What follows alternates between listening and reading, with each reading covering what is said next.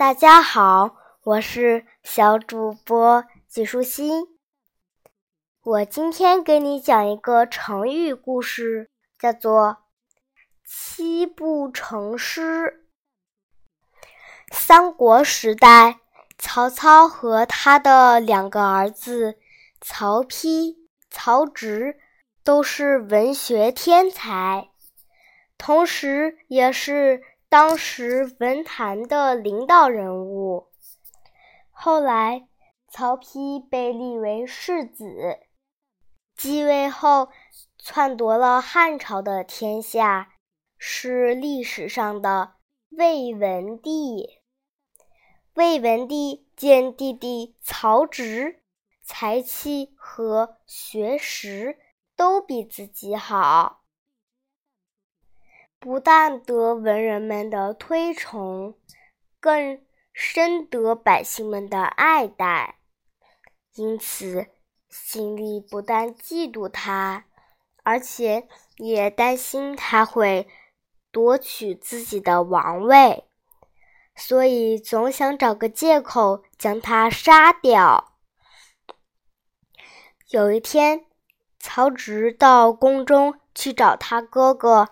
魏文帝，魏文帝想借故加一个罪名杀死他，便对曹植说：“你的文采那么好，人们又那么赞美你、敬重你，我限你在七步之内做出一首诗来，否则就是违抗命令。”我就要判你死罪。曹植心中十分清楚哥哥的用意，于是便开口吟道：“煮豆持作羹，漉菽以为汁。萁在釜下燃，豆在釜中泣。本是同根生。”相煎何太急？萁呀，是植物的茎。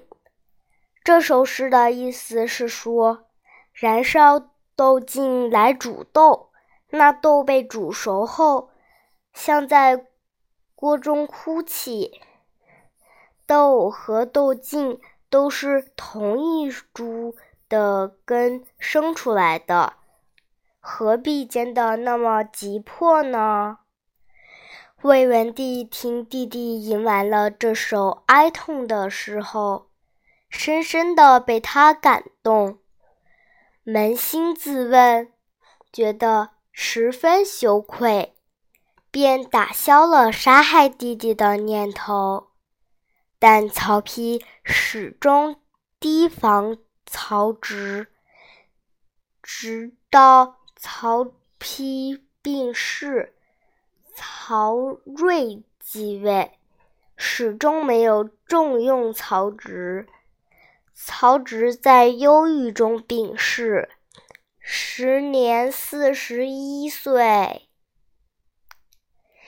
七步成诗的典故出于《世说新语》文学，也作七步成章。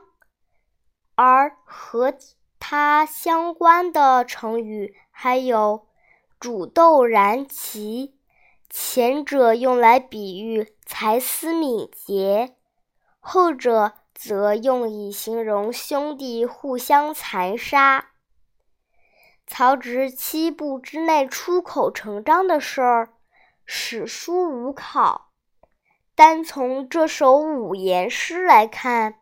它更像一首乐府民歌，和曹植那种辞采华茂的文人诗差别特别大。大概是人们对曹植旷世的才华极其称颂，便编出了这么个七步成诗的故事。谢灵运曾说。天下才，共一担。曹子建独得八斗，才高八斗，也就成了一句称赞人文才极高、学识渊博的成语了。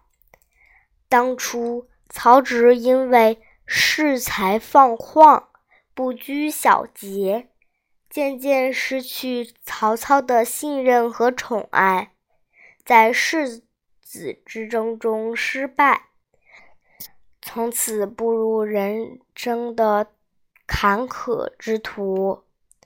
这个七步成诗、才高八斗的旷世奇才，却在政治的打压中惶惶度日，英年殒命，真是可悲可叹。